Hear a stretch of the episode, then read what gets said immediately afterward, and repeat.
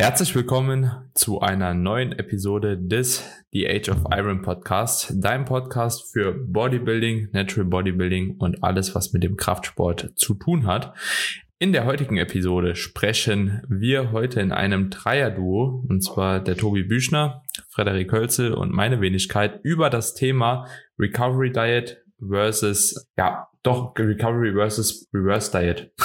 Hört sich irgendwie so Reverse, Verse, versus, versus Reverse Diet. Ja, ist auf jeden Fall, äh, geht es heute so ein bisschen darum, diese zwei Themen gegenüberzustellen.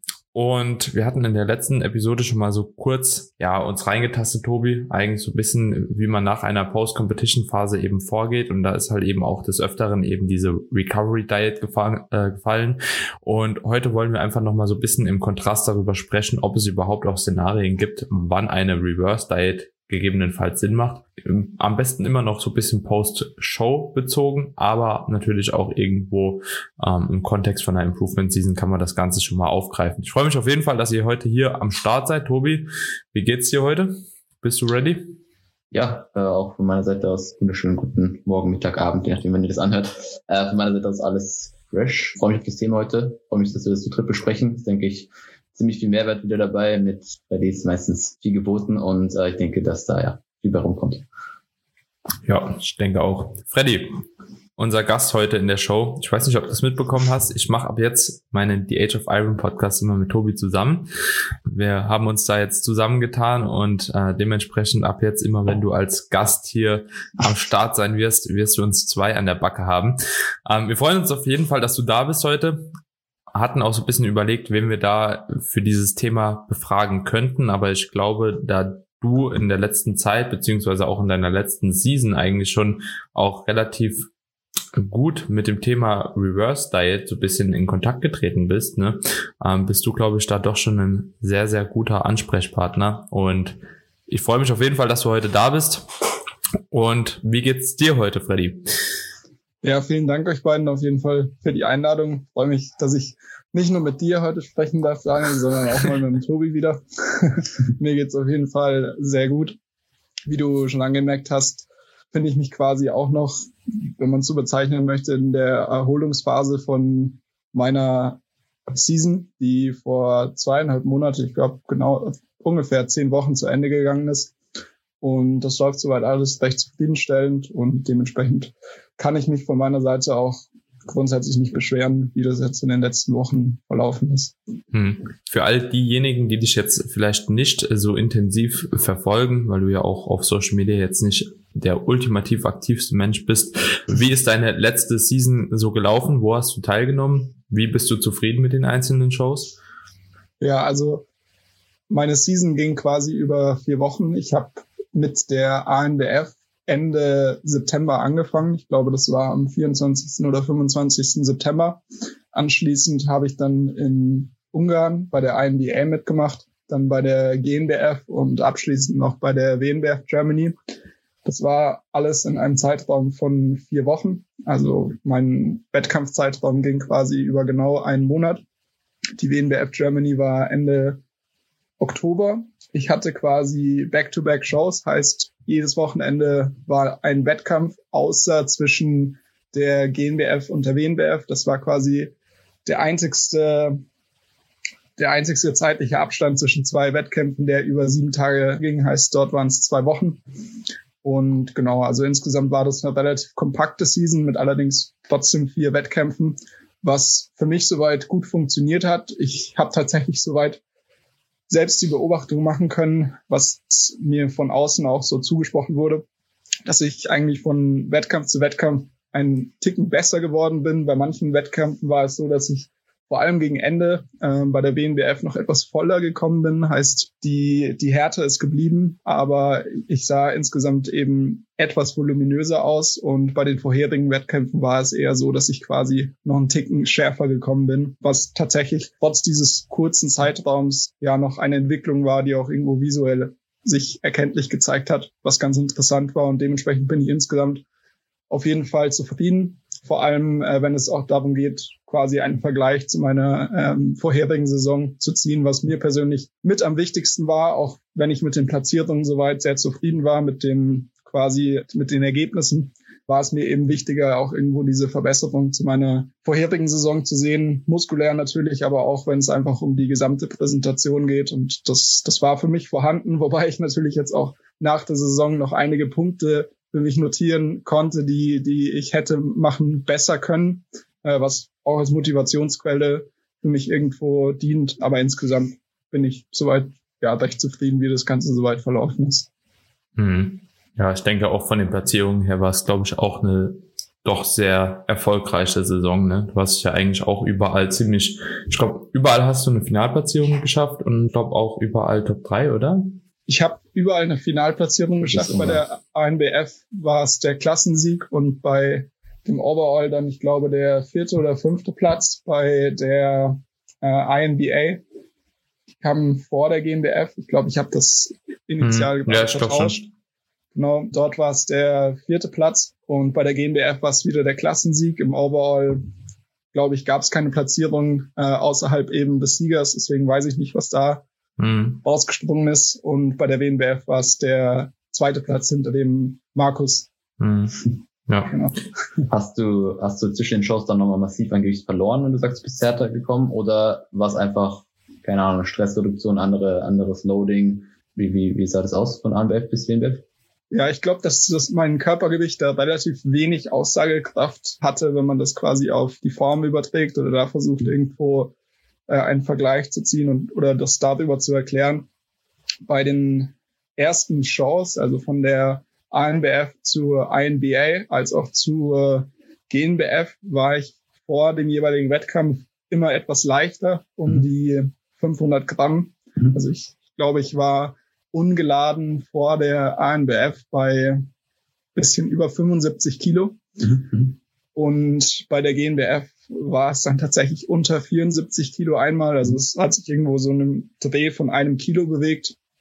Und bei der BNBF bin ich dann tatsächlich nochmal schwerer gewesen. Also da waren es dann geladen an die 77 Kilo und ja. ich glaube un ungeladen um die 75, 75, 5 ungefähr. Okay, also ich habe quasi, um das vielleicht noch anzufügen, warum da auch gewisse Gewichtsfluktuationen vermutlich aufgetreten sind, bei der ANBF quasi ein Linear Loading gemacht, mhm. primär ein Linear Loading. Heißt, äh, wir haben ungefähr zwei Wochen vor der Show die äh, Kalorien angehoben, beziehungsweise vor allem auch die Carbs und dadurch automatisch auch die, die Kalorien und die, die Aktivität ist etwas geringer geworden.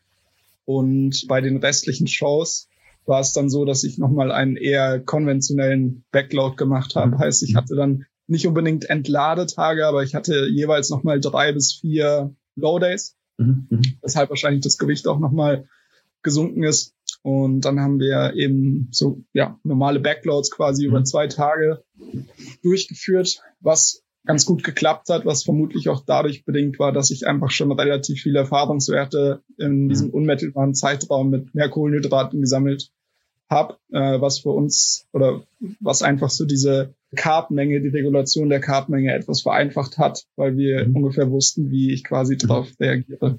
Ja, cool. Es zeigt einfach mal wieder, dass je mehr Punkte du durch die ganzen Peak mitnimmst oder je mehr Erfahrungswerte du hast, desto besser kannst du eigentlich dann im Verlauf der Season äh, peaken. Ja, mhm. und meistens gibt ja auch ein Backload, auch wenn es jetzt kein komplett der Backload war mit Deplete, trotzdem immer ja ein bisschen wenn es gut läuft, einen besseren Look meistens. Ja, ein bisschen aggressiver, also ein bisschen volleren, volleren Look, wenn, wenn halt das Peaking passt. Ja. Ja, ich meine, wenn du schon relativ lean bist, ist jede, jeder Gewichtsverlust ja, ja. irgendwo mehr ersichtlich als mhm. äh, zu dem Zeitpunkt, wo du noch mehr Körperfett hattest oder eben schwerer warst. Und dementsprechend hatte das vermutlich dann auch nochmal diesen visu visuellen Unterschied gebracht. Mhm. Und das Ganze ist dann eben auch nochmal sicherlich dadurch bestärkt worden, dass wir quasi mehr Kohlenhydrate von mhm. Wettkampf zu Wettkampf hinzugefügt haben, weil, weil man einfach sehen konnte, dass quasi die Grenze noch nicht erreicht wurde, wo irgendwo ein Spillover mhm. vorhanden war, äh, was erfahrungsgemäß deutlich später kommt, wenn das einigermaßen sinnvoll angegangen wird, als man, als man häufig annimmt. Ist mhm. zumindest so mein, meine Erfahrung. In, inwiefern meinst du das? Kannst du das nochmal gerade ausführen? Mit der mit dem Spillover. Spillover. Mhm ja oft ähm, ist, glaube ich, das Problem, wenn ein Spillover auftritt, dass nicht zwangsläufig die Kohlenhydratmenge zu hoch ist, wenn es eben darum geht, quasi die, die Kapazität im Sinne der Muskulatur auszunutzen und dementsprechend auch die Kapazität für Glykogeneinlagerung, sondern das Problem tritt quasi schon viel früher auf, dass man eben eine längere Zeit keine Kohlenhydrate konsumiert hat und dadurch vermutlich auch die akute äh, Fähigkeit etwas absinkt, eben Glykogen einzulagern, äh, was dann oft dazu führt, dass vermutlich bei einer geringeren Kohlenhydratmenge schon ein Spillover eintritt. Wenn man allerdings so vorgeht, dass man zum Beispiel durch einen sogenannten Linear Load, wo eben schon vor den Wettkämpfen die Kohlenhydratmenge ansteigt, irgendwo auch immer wieder dieser in Anführungsstrichen Stimulus gesetzt wird, ähm, Glykogen einzulagern, zumeist eben auch die äh, Fähigkeit, anekdotisch berichtet an, ansteigt, eben mehr Kohlenhydrate zu laden. Und wenn man eben in diesem Zustand ist, ist es meiner Erfahrung nach so, dass dieser Spillover meistens deutlich später eintritt, äh, als es der Fall wäre, wenn man diesen, diesen Linear Load nicht ausführen würde oder wenn man grundsätzlich einfach keine, keine Refeeds hat oder keine äh, regelmäßigen Zeitperioden, sei es auch mit zwei aufeinanderfolgende Tage, wo die Kohlenhydratmengen etwas höher waren. Also das ist dann meiner persönlichen Erfahrung nach, das ist eben eine Sache, die, die sehr stark auf Erfahrungswerten basiert, weil es da einfach keine konkreten Untersuchungen dazu gibt. Aber meiner Erfahrung nach schon sehr zweckdienlich, eben um einen, um einen vollen Look zu erreichen, äh, wenn man eben schon früher damit anfängt, äh, die Kohlenhydratmenge sukzessive wieder ansteigen zu lassen oder zumindest die Frequenz von Refeeds erhöht. Und dann ist eben, dadurch ergibt sich quasi dann auch die Beobachtung, dass zumeist deutlich mehr Kohlenhydrate genutzt werden können, als man, als man vielleicht initial annimmt, weil man auch mehr mhm. einspeichern kann. Mhm. Ja, super interessant auf jeden Fall das Thema. Äh, deswegen wollte ich auch gerade nochmal, dass du das ausführst, weil ich glaube, viele hätten da jetzt auch gar nicht so gewusst, was du damit meinst, ohne da noch so ein paar Backgrounds zu hören. Aber ich würde sagen, meine Freunde, wir gehen jetzt mal auf das Thema Recovery und Reverse Diet über. War jetzt auf jeden Fall nochmal ein sehr, sehr cooler Input auch dahingehend, Freddy, von deinen Erfahrungswerten. Ich glaube auch sehr, sehr wertvolle Informationen für den einen oder anderen Zuhörer, Zuhörerin. Und ja, aber jetzt, äh, wie gesagt, Thema Recovery Reverse Diet. Wie bist du jetzt persönlich aus deiner aktuellen Phase rausgegangen, also aus deiner aktuellen Prep rausgegangen? Welchen Ansatz habt ihr dafür genutzt einerseits und ähm, fahrt ihr diesen Ansatz auch straight durch oder ist das vielleicht so ein fließender Übergang auch? Ja, also initial war es natürlich erstmal das Ziel, einerseits die akute Energieverfügbarkeit zu erhöhen, heißt die Kalorienzufuhr ist äh, von heute auf morgen sozusagen akut angestiegen, vor allem, vor allem wenn man das mit den Low Days vergleicht. Ähm, heißt, ich habe mich sofort über Erhalt bewegt. Und andererseits war es eben auch die Zielsetzung, bewusst Körperfettzunahme ähm, zu erreichen, um eben diese hormonellen Anpassungen, die über die Vorbereitung eben auftreten, rückgängig zu machen. Das passiert natürlich nicht von heute auf morgen, auch nicht von einer Woche zur nächsten, aber der initiale Schritt, um das eben zu begünstigen, ist eben, dass man die akute Energieverfügbarkeit und dann auch die die ähm, sozusagen längerfristige Energieverfügbarkeit erhöht, indem man einerseits die Kalorienübererhalt anhebt und dann andererseits eben auch dafür sorgt, dass die Körperfettmasse ansteigt, um eben diese, diese Hormonregulation von, von, von Woche zu Woche sozusagen ähm, in gewisser Art und Weise Richtung ähm, Normalität zurückkommen zu lassen. Und in den ersten Wochen war es da eben die Zielsetzung, einen relativ, eine relativ hohe Zunahme sozusagen zu erreichen. Wenn man das vielleicht auch auf das Thema direkt bezieht, hast du ja bei der Reverse Diet eher die Zielsetzung, quasi die Kalorienzufuhr erstmal langsam anzuheben, bis du ungefähr auf Erhalt bist und dann eben leicht darüber.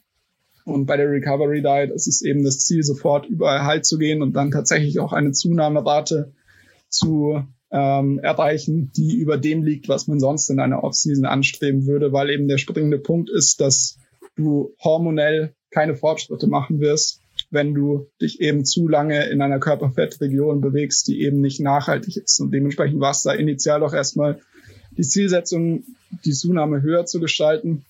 Zumeist spricht man da ja irgendwo von von einer Zunahme von ungefähr fünf bis zehn Prozent in den ersten sechs bis acht Wochen. Das ist natürlich erstmal nur ein grober Orientierungswert.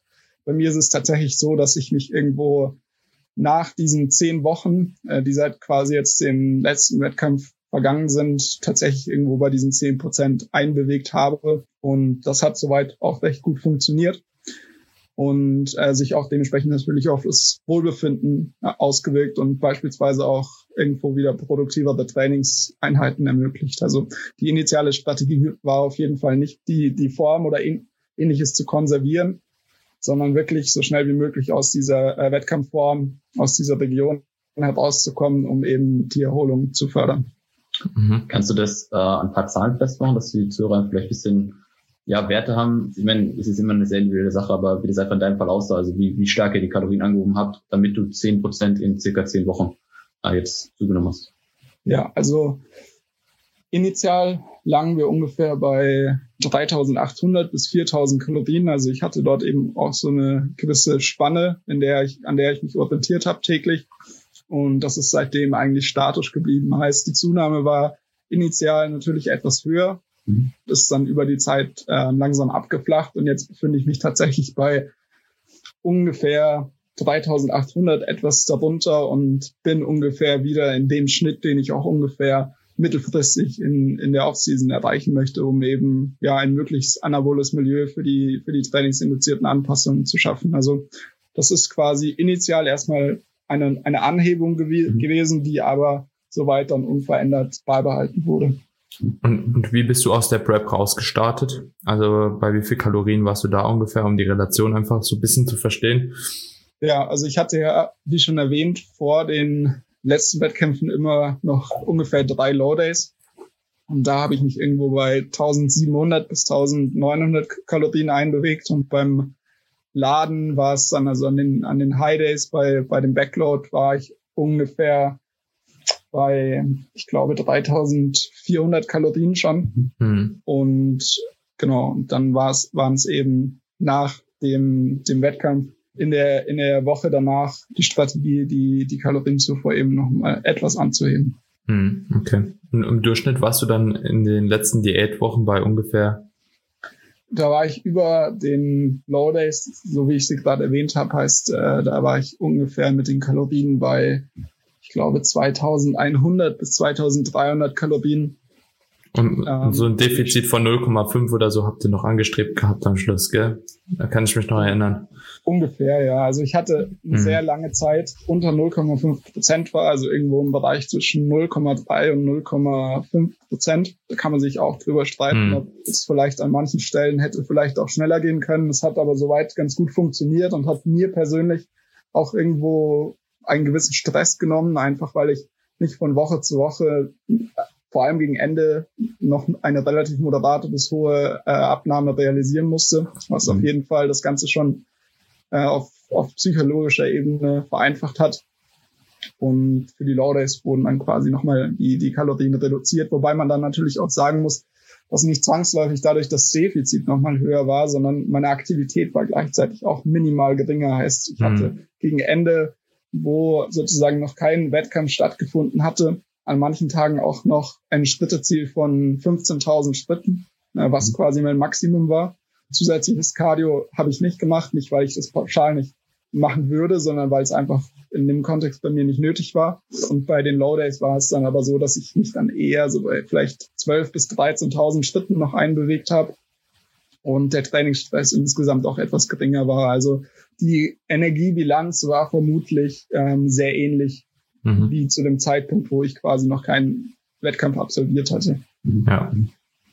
Okay, aber schon interessant. Dann bist du aber auch schon relativ hoch jetzt schon nochmal eingestiegen, beziehungsweise hat sich noch relativ hoch gehalten. Also anekdotisch kann ich jetzt auch sagen, so bei den Klienten und Klientinnen, die ich betreue, hat noch keiner auch immer noch nicht, weil Tobi, wir hatten uns ja letzte Woche drüber mhm. unterhalten, hat noch keiner die Energiebilanz irgendwo erreichen können, die er oder sie vorher, also vor der Prep in der Improvement Season noch hatte. Also da bewegen wir uns bei allen immer noch sehr, sehr weit entfernt. Und wenn du jetzt bei 3800 bist, ich kenne das ja auch noch von dir, ein bisschen von vorher, warst ja auch immer so bei 3,6 oder so in dem Dreh, ne?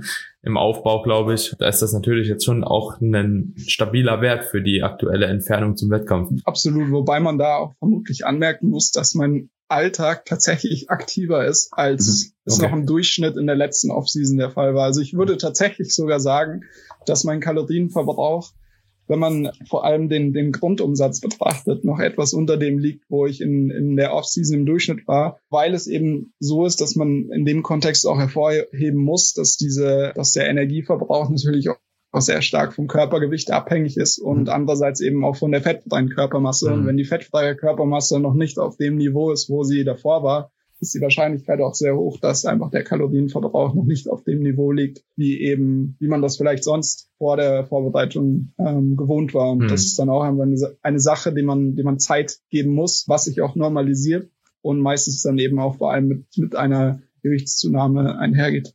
Mhm. Ja. Muss aber auch sagen, dass ich echt interessant finde, dass die, die, ich meine, wenn du, wenn du 1700, 1100 Kalorien an Low Days hattest und drei, vier im Heide, dann warst du irgendwie im Schnitt bei zwei, vier sowas, zwei, fünf, ja. Und dann 1500 drauf und damit dann eine, eine Kurve zu erreichen, die eigentlich abbracht, finde ich schon, ja, ziemlich interessant. Also, ziemlich stabil. Jetzt auch nicht ganz, also, ist schon, schon gut. Ja, ja, ich, ich meine, es gibt da auch starke individuelle Unterschiede, wie, wie stark sich eben auch die, äh, der Energieverbrauch und die Effizienz für äh, die Produktion von, von ATP, also quasi diesem universellen Energieträger der Zelle verhält, wenn man eben die Kalorien anhebt und wenn man sie reduziert. Es gibt eben Personen, die sehr effizient werden, sobald man eben die Kalorien unter Erhalt bringt. Und das Gleiche gilt eben auch für die umgekehrte Richtung. Bei mir ist es dann eben eher so, dass ich relativ ineffizient werde, äh, wenn ich eben die Kalorien stärker anhebe. Ähm, auf der anderen Seite aber das Problem habe, dass, dass ich relativ effizient bin im, im Kaloriendefizit. Also bei mir geht das quasi in beide Richtungen und bei anderen Personen ist es dann eher so, dass der Kalorienverbrauch sich vielleicht auch nicht großartig verändert, wenn man eben in ein Defizit geht oder ähm, in, in einen Überschuss, beziehungsweise diese Effizienz einfach, wenn es eben beispielsweise auch um den Grundumsatz geht. Hm. Also da würde ich gar nicht sagen, dass das so äh, abwegig ist, dass sich das eben hm. von Person zu Person unterscheidet, weil das auch relativ ja, gut belegt ist, dass es da einfach ähm, starke individuelle Unterschiede gibt. Ja, ja, das spürt man sowieso, aber ich glaube, du bist da auf jeden Fall auch schon unter den Ausreißern äh, nach oben hin. Ne? Also selbst wenn man die individuellen Unterschiede so ein bisschen mit äh, ranzieht, äh, ist das natürlich schon ja auffällig. Tobi, ich weiß nicht, du hast mhm. zehn Leute, acht Leute gepreppt dieses mhm. Jahr, ich hatte auch sechs, sieben und da bist du auf jeden Fall, also bei meinen auf jeden Fall so der, der wenn das alles so ist, wie du jetzt auch gesagt hast, da die meisten Kalorien schon konsumieren kann, ohne ja dabei irgendwie krass noch äh, fett zu werden. Also so die meisten, denen ich das äh, jetzt in dieser Form gesteigert hätte, die würden immer noch knapp ein Kilo wahrscheinlich zunehmen. So. Mhm. ja, ist schon ja, interessant. Ist natürlich neben, neben der, der Effizienz, die ich angesprochen habe, auch so, dass Personen unterschiedlich hinsichtlich der unterbewussten Aktivitäten reagieren. Mhm, heißt, äh, ja. Ich bin wahrscheinlich jemand, der ein bisschen mehr herumzappelt, ohne mhm. das sozusagen aktiv äh, irgendwo ja zu provozieren sozusagen. Mhm. Und manche Personen sind halt eher in einem relativ ruhigen Zustand, sage ich mal, und äh, bewegen sich auch ähm, intuitiv weniger im Alltag als vielleicht andere Personen. Und das wirkt sich dann natürlich auch maßgeblich auf, auf äh, die Kalorienzufuhr aus, weil eben auch diese Aktivität außerhalb von sportlicher Aktivität maßgeblich ist, wenn es mhm. eben darum geht, irgendwo diese, diese Anpassung der Energiezufuhr, die eben in einem Defizit auftritt, zu erklären. Also ein Großteil ist dadurch dabei meistens eben durch die, durch spontane Aktivitäten bedingt und nicht beispielsweise, wie viel man letztendlich trainiert oder äh, wie letztendlich das Körpergewicht ausfällt. Hm. Glaubst du, dass es auch mit reinspielt? Das ist, ist glaube ich, deine dritte Prep jetzt gewesen, oder? Die du bisher gemacht hast? Genau, meine ja. dritte Saison war es. Glaubst du, dass es ein bisschen mit reinspielt, der, der Erfahrungswert vom Körper einfach in diese tiefen Körperverträgung reinzukommen und dann auch wieder diesen Rebound zu generieren? Oder glaubst du, dass es eher einfach der individuelle Unterschied ist von Person zu Person, wie letztendlich dann mit dem Überschuss umgegangen wird? Du meinst jetzt rein von der Physiologie, ob sich Richtig, sozusagen... Ja, ja, ja. Ich, also ich glaube, ja. Die, ja, die, die häufig, das häufigere Preppen einfach Einfluss darauf hat, wie schnell der Kalorien, äh, die Kalorien wieder angehoben werden können, wo es Preppen, wie der Körper dann umgeht. Ich glaube, dass wenn alle Faktoren gleich bleiben, die, die Physiologie sich da nicht bedeutend verändert. Was sich mhm. sicherlich verändern kann, ist, wie man letztendlich seine, seine Gewohnheiten in der Offseason mhm. auslegt. Heißt, wie aktiv man im Alltag ist, welche Kompensationsstrategien man auch für Stress hat. Heißt, wie einfach fällt es einem auch irgendwo mit gewissem Körpergewicht sozusagen ähm, relativ statisch zu bleiben, ohne das Gefühl zu haben, ja, die ganze Zeit irgendwo Nahrung aufnehmen zu wollen. Und das ist natürlich eine Sache, die dann mehr auf, auf, auf die psychologische Komponente zurückzuführen ist, äh, weil man sich sozusagen wohlfühlt und weil man vermutlich besser bedient wäre, leicht an seinen Gewohnheiten zu arbeiten, aber gleichzeitig vielleicht auch einen etwas höheren, eine etwas höhere Gewichtszunahme zuzulassen. Also rein von der Physiologie würde ich nicht annehmen, dass sich großartig etwas verändert. Was natürlich dann da immensen Einfluss hat, ist, wie, wie letztendlich die Strategie nach der Saison ausfällt und was sich da eben auch hinsichtlich der Aktivität ähm, verändert von Saison zu Saison. Mhm. Habt ihr äh, von der Aktivität her irgendwas geändert? Also hast, hast du da irgendwie Vorgaben bekommen oder ist es einfach, naja, nach Alltag behältst du mal das und das bei oder wir schauen auf einmal, wie, wie dein Kapitel ansteigt oder ja, also grundsätzlich da vorgehen, was du mit deinen Artikeln machst? Ja, prinzipiell sehe ich es schon irgendwo als sehr wertvoll an, wenn man eben nicht mhm. mehr diese Alltagsaktivität hat, die man vermutlich noch in der Prep umsetzen musste, weil sich das natürlich auch öfters noch mehr als Arbeit, als irgendwo, sage ich mal, Stressmanagement an, anfühlt. Für viele Personen ist es ja auch irgendwo zielführend, eine gewisse Alltagsaktivität umzusetzen, um vielleicht Abstand zur Arbeit zu gewinnen oder einfach einen gewissen Ruhepool zu erzeugen. Und es ist natürlich allgemein auch irgendwo sinnvoll, nicht sesshaft zu sein in der Offseason. Aber auf der anderen Seite sollte die Aktivität natürlich auch nicht auf einem Niveau sein, wo man das Gefühl hat, zusätzlichen Stress zu erzeugen. Bei mir ist es dann so, dass, dass die Aktivität abgefallen ist, aber die Aktivität auf der anderen Seite schon etwas höher ist als eben noch nach den letzten Saisons, äh, weil ich das eben grundsätzlich als recht sinnvoll erachte, zumindest irgendwo in dem Bereich zwischen 6000 Schritte und mehr pro Tag zu absolvieren, was sich auch zum Beispiel positiv auf die äh, Hungersättigungsregulation auswirken kann, was viele auch nicht wissen. Aber grundsätzlich ist die Aktivität natürlich schon geringer als noch während der Prep. Mhm. Das denke ich einfach wichtig, dass man die Leute danach schon so ein bisschen wegführt von den ganzen Steps, die sie in der Prep machen müssen. Aber wie du schon gesagt hast, halt ein gewisses, gewisses Grundlevel einfach aufrechterhält, ähm, damit eben äh, ja, so ein bisschen, bisschen Aktivität im Alltag bleibt, weil dann sich komplett äh, niederzulassen, sag ich mal, und einfach nur, äh, nur noch zu essen, wird wahrscheinlich auch nicht die richtige Lösung sein. Ja, auch, auch wenn man die Kalorienzufuhr reguliert und eben mhm. einen gewissen Anstieg nach der, nach der Saison sozusagen erreichen möchte, muss man, muss man natürlich auch im Hinterkopf behalten, dass wenn ich die Alltagsaktivität um die Hälfte kürze, meine Erhaltungskalorien natürlich auch ganz woanders liegen, mhm. als wo es noch der Fall war, wenn ich eben wesentlich mehr Aktivität hatte. Und das ist dann auch ein Faktor, der da beachtet werden sollte, wenn es irgendwo darum geht, die, die Kalorienzufuhr entsprechend anzupassen. Wenn man eben auch weiß, dass man proaktiv jetzt versucht, nicht mehr so viel äh, Aktivität umzusetzen. Hm. Interessant auf jeden Fall. Also gute Punkte, die du damit ange angeführt hast, Freddy. Wenn wir jetzt nochmal so ein bisschen so auf diese Gegenüberstellung von einer Reverse und Recovery Diet äh, zurückkommen, ich denke, über die Post-Com-Phase mit Recovery Diet haben wir auch schon relativ viel in der letzten Episode gesprochen, zusammen mit dem Tobi. Was jetzt, denke ich, noch für viele relativ interessant ist, ähm, gibt es überhaupt einen, einen, ein Szenario, wo beispielsweise die Reverse Diet zum Tragen kommen würde, beziehungsweise wo du jetzt sagen würdest, okay, hier macht es eventuell Sinn, eine Reverse Diet zu platzieren? Ja, absolut. Also ich glaube, wenn man sozusagen aus dem Wettkampfsport herauszoomt, ist es ja für die meisten Leute, die die Gewicht verlieren, irgendwo die Zielsetzung, dieses Gewicht auch zu erhalten. Sei es mhm. ästhetischen Gründen, aber eben auch aus gesundheitlichen Gründen. Und da macht es natürlich sehr viel Sinn, irgendwo zu versuchen, sich eher Richtung Erhaltungskalorien zu bewegen, vor allem dann, wenn man sich eben nicht in einer Position befindet, wo diese typischen Symptome, die wir aus einer Wettkampfvorbereitung kennen, aufgetreten sind. Heißt das mhm. eben das Testosteron-Level weit unter der physiologischen Spanne liegt, ähm, was eben vor allem dann auch auftritt, wenn man in, in nicht nachhaltige Körperfettregionen kommt, wenn eben die Hunger- und Sättigungsregulation trotz guter Gewohnheiten, sage ich mal, plump nicht so reguliert ist, wie man, wie man das eben haben möchte. In diesem Szenario wäre ein, ein Gewichts, eine stärkere Gewichtszunahme natürlich auch irgendwo essentiell, ähm, um beispielsweise auch zu gewährleisten, dass bei Frauen die Menstruation normal vonstatten geht. Aber wenn ich jetzt mir ein Szenario anschaue, wo eben eine Person Gewicht verloren hat und sich eben nicht mit diesen Symptomen beschäftigen musste, ist es natürlich schon sehr sinnvoll, Kalorien langsamer anzuheben, zu schauen, wie verhält sich mein, mein Körpergewicht, wenn ich eben vielleicht die, die Kalorienzufuhr um 500 Kalorien anhebe und dann versucht eben von Woche zu Woche zu schauen, wo man sich denn in etwa einfinden muss, um sein Gewicht Pi mal Daumen zu stabilisieren.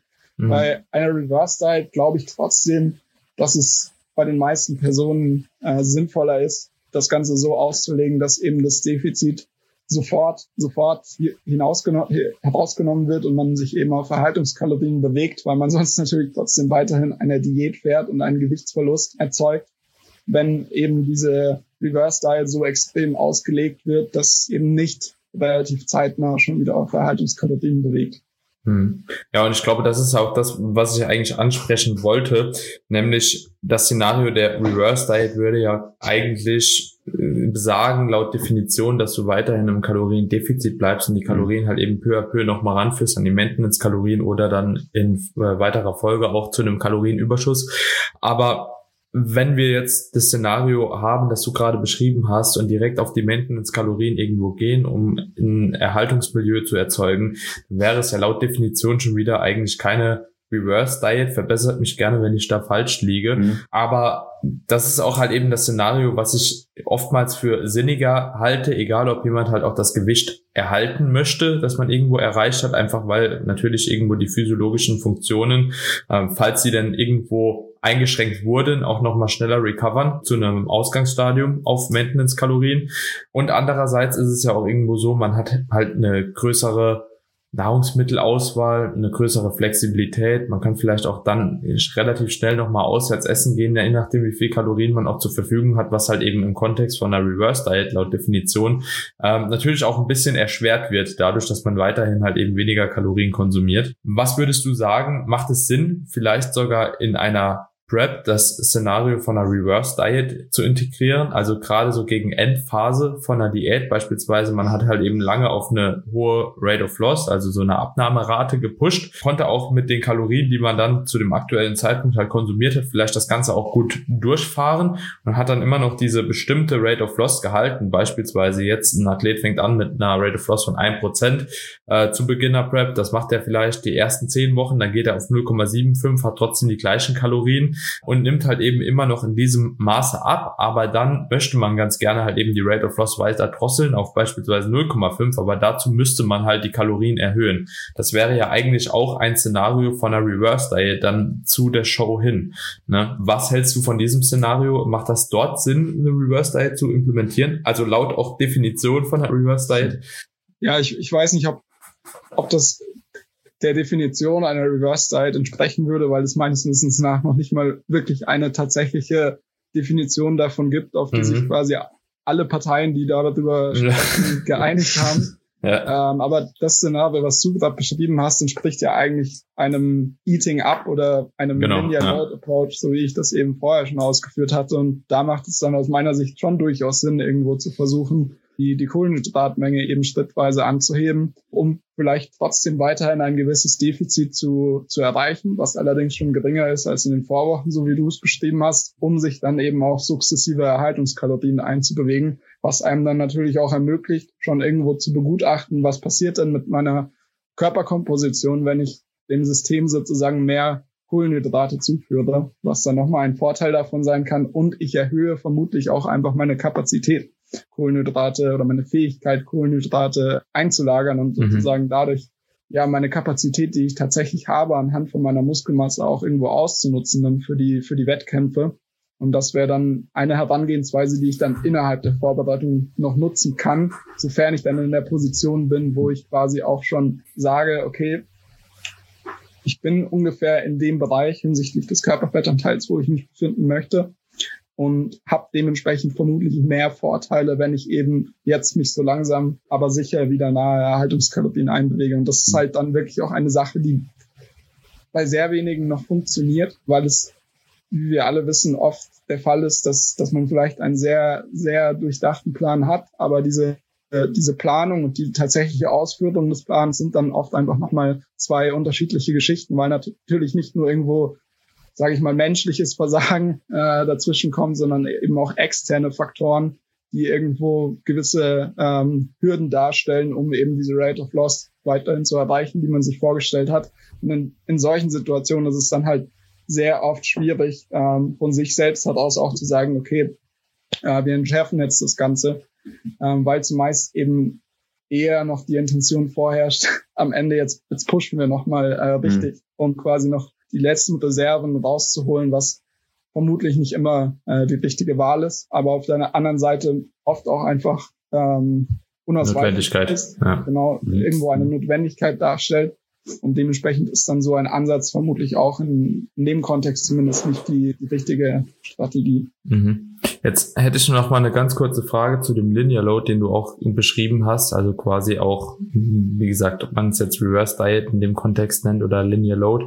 Ähm, wie würdest du diesen Linear Load eventuell implementieren? Also wie lange vorher kann man damit rechnen, vielleicht so eine Strategie mal zu fahren? Sollte das jetzt im Rahmen von einer Woche vor, vor der Peak Week sein oder vor dem Wettkampf selbst oder sollte das über zwei, drei, vier? Ist das egal, wie lange man das strecken will? Wie sind so da deine Erfahrungen, die du jetzt auch irgendwo selbst gesammelt hast und wie würdest du das halt in der Praxis tatsächlich auch anwenden, also als Empfehlung. Ja, ja, also die, die konkrete Auslegung hängt eben stark davon ab, wann ich damit anfange. Wenn, wenn das Ganze eben kurz vor den Wettkämpfen stattfindet, bin ich vermutlich besser bedient, wenn ich eben diese Anpassung, die ich vornehme, in, in einem höheren Ausmaß gestalte. Heißt, wenn, wenn ich mich eben eine Woche vor den Wettkämpfen befinde, habe ich vermutlich keinen Vorteil davon, wenn ich die Kohlenhydrate von Tag zu Tag um 20 Gramm anhebe. Wenn ich mich allerdings acht Wochen vor den Wettkämpfen schon in einer Position befinde, wo ich schon eine gewisse Absehbarkeit habe, in dem Sinne, dass ich weiß, okay, es sind jetzt vielleicht noch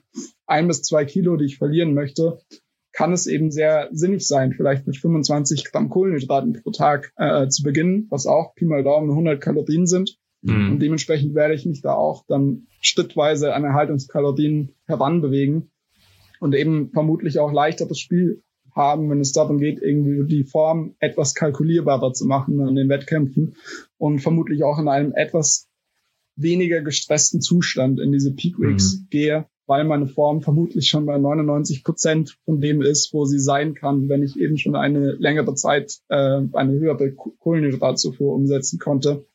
Und dementsprechend würde ich sagen, dass es die, die konkrete Aussehung stark davon abhängig ist, wann ich damit anfange. Und auf der anderen Seite ist die Implementation an sich davon abhängig, wann ich eben von, von mir heraus sage, dass eben eine solche Entschärfung jetzt auch legitim ist.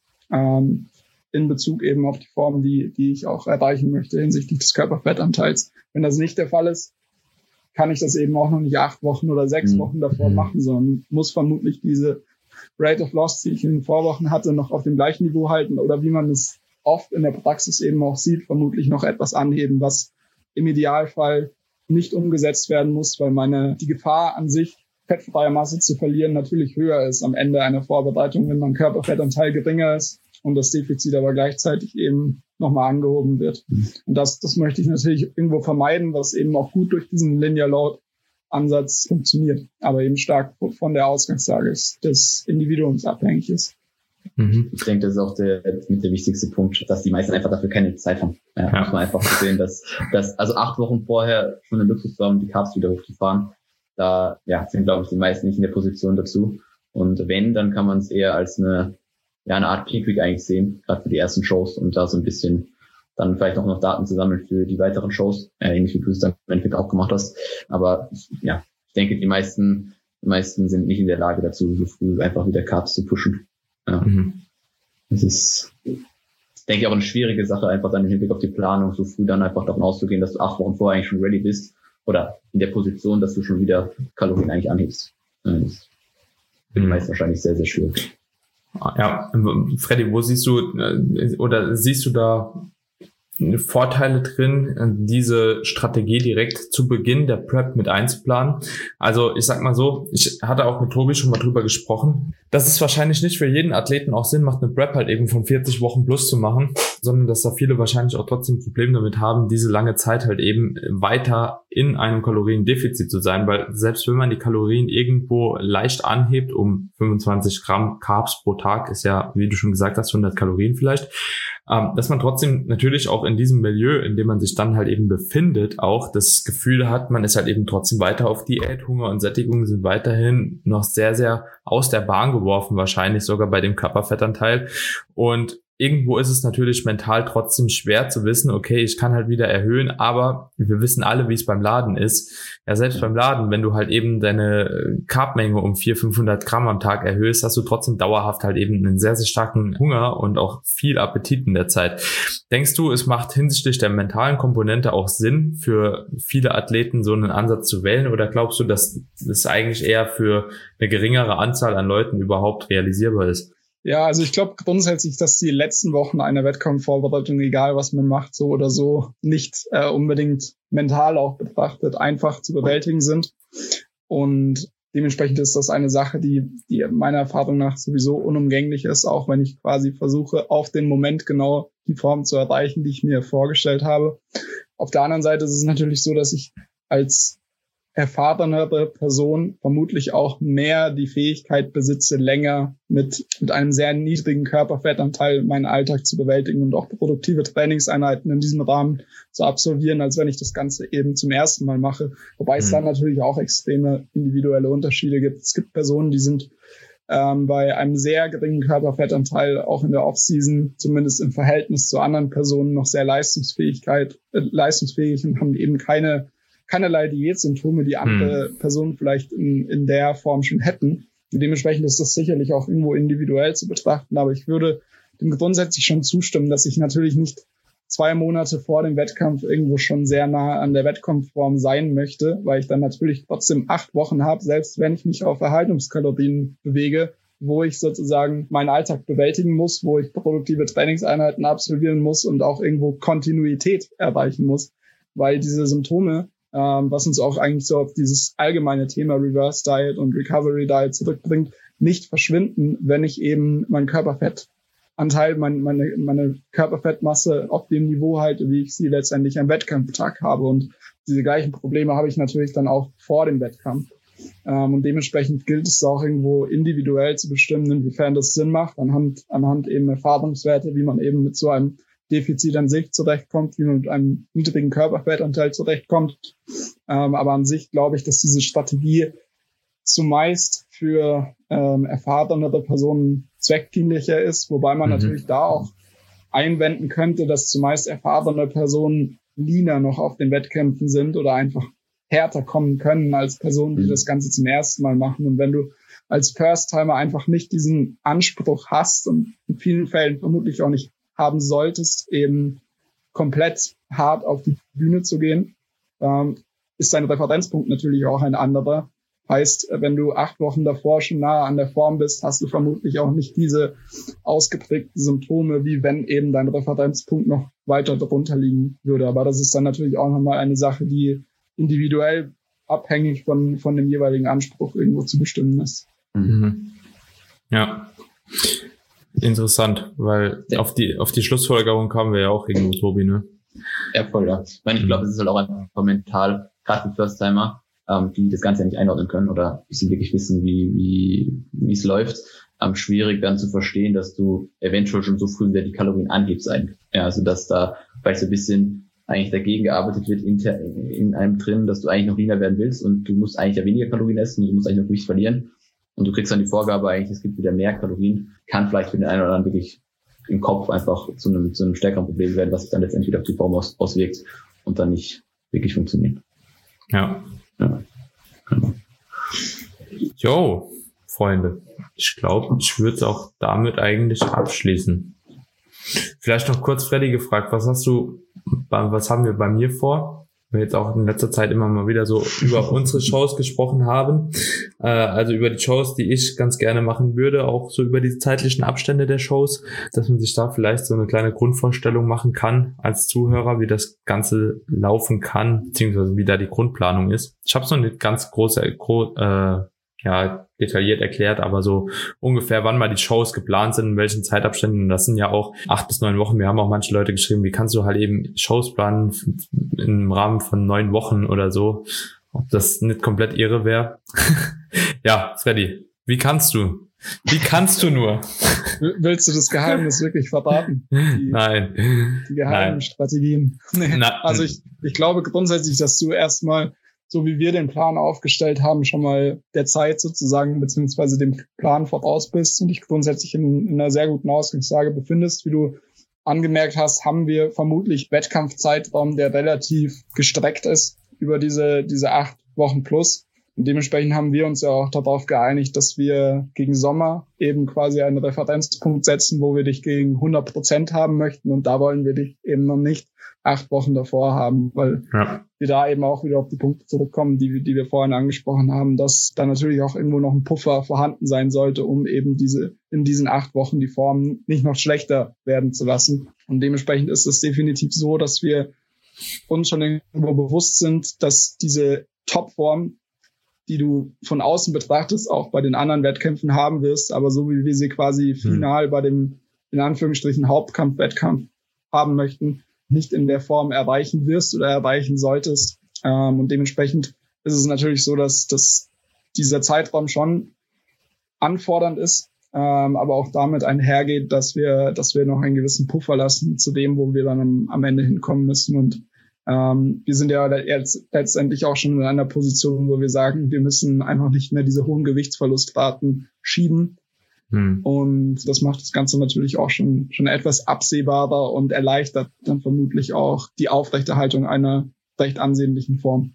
Ja, und das könnte ja auch tatsächlich so von der Grundplanung beziehungsweise von dem restlichen Zeitraum, der jetzt noch zur Verfügung steht, auch so la laufen, dass man halt tatsächlich so ein Linear Load auch äh, zwischen den Shows halt machen kann und da halt eben auch so die Kalorien leicht anheben kann, wenn das alles halt so weiterläuft, wie es bisher läuft. Aber das weiß man ja sowieso Status quo einfach noch nicht, weil es zu weit weg ist. Aber es ja, könnte ja also zwischen den Shows auch so laufen, dass man bis zur ersten Show beispielsweise runtergeht und dann danach eventuell sogar auch leicht anheben kann. Ja, absolut. Also ich meine, wenn man eine gewisse Planung vor Augen hat und auch sieht, dass man der in gewisser Art und Weise auch schon voraus ist, ist die Wahrscheinlichkeit ja auch relativ hoch, dass so ein Ansatz immer mehr auf der Hand liegt. Und mhm. äh, wenn da eben nicht viel dazwischen kommt, ist es, denke ich, auch recht wahrscheinlich, dass wir so einen Ansatz fahren können und äh, dass du dann am Ende dann auch stark davon profitieren wirst. Hm. Ja, wir, wir, wir bleiben gespannt, ob das alles so funktionieren wird, aber erstmal noch. Äh, am, Ende, am Ende kommt doch noch die Crash Diet. am Ende kommt die Qualle auf die Bühne. Ja nee, nee, wir werden sehen. Wir werden sehen. Ja. Das wird gut dann. Ja, es bleibt, es bleibt spannend.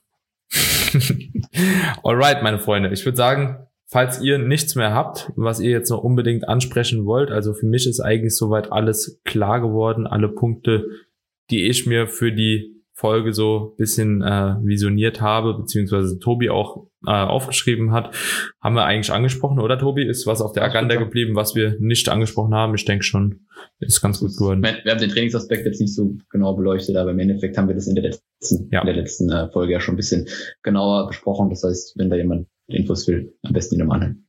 Ja, oder wenn ihr wirklich sagt, so ihr wollt halt eben zu den einzelnen Phasen auch nochmal eine Folge hinsichtlich Training haben, vielleicht auch hinsichtlich der Stressreduktion etc. pp, dann könnte man da eventuell auch noch mal eine kurze Folge nachschießen, halbe Stunde, 40 Minuten, um das einfach noch mal so ein bisschen detaillierter zu erleuchten, vielleicht auch mit Praxisbeispielen. Aber ansonsten hat mir die Podcast-Episode auf jeden Fall gefallen, waren sehr, sehr interessante Inputs. Ich glaube, die habe ich so auch in dieser Form noch nicht gehört. Ähm, dementsprechend äh, hat es mich natürlich gefreut, mit euch das Gespräch zu führen. Wenn euch die Leute irgendwo finden möchten, Freddy wie immer vertreten auf Instagram primär oder apmethods.de, ne? Mhm. Und Tobi, ja, ich denke, deine Profile kennen die Leute mittlerweile, sollten sie auf jeden Fall kennen, wenn nicht, Schande über euch. Verlinke ich aber trotzdem alles nochmal in die Show Notes. Also Instagram-Profile sind drin, Webseiten sind drin und dementsprechend hören wir uns dann in der nächsten Episode. Und Leute, vergesst auf jeden Fall nicht, eine Bewertung dazulassen. Und zwar nicht nur bei Apple Podcast, sondern eben auch bei Spotify, denn dort ist es jetzt ab sofort auch möglich, Podcasts zu bewerten. Und da sind wir noch auf der Jagd, äh, die fünf Sterne von jedem von euch voll zu machen. Dementsprechend äh, gibt da ordentlich Gas, teilt die Episode und ähm, ich danke euch, dass ihr heute mit am Start wart, Jungs. Danke dir. Danke dir, Harald. Ciao, ciao.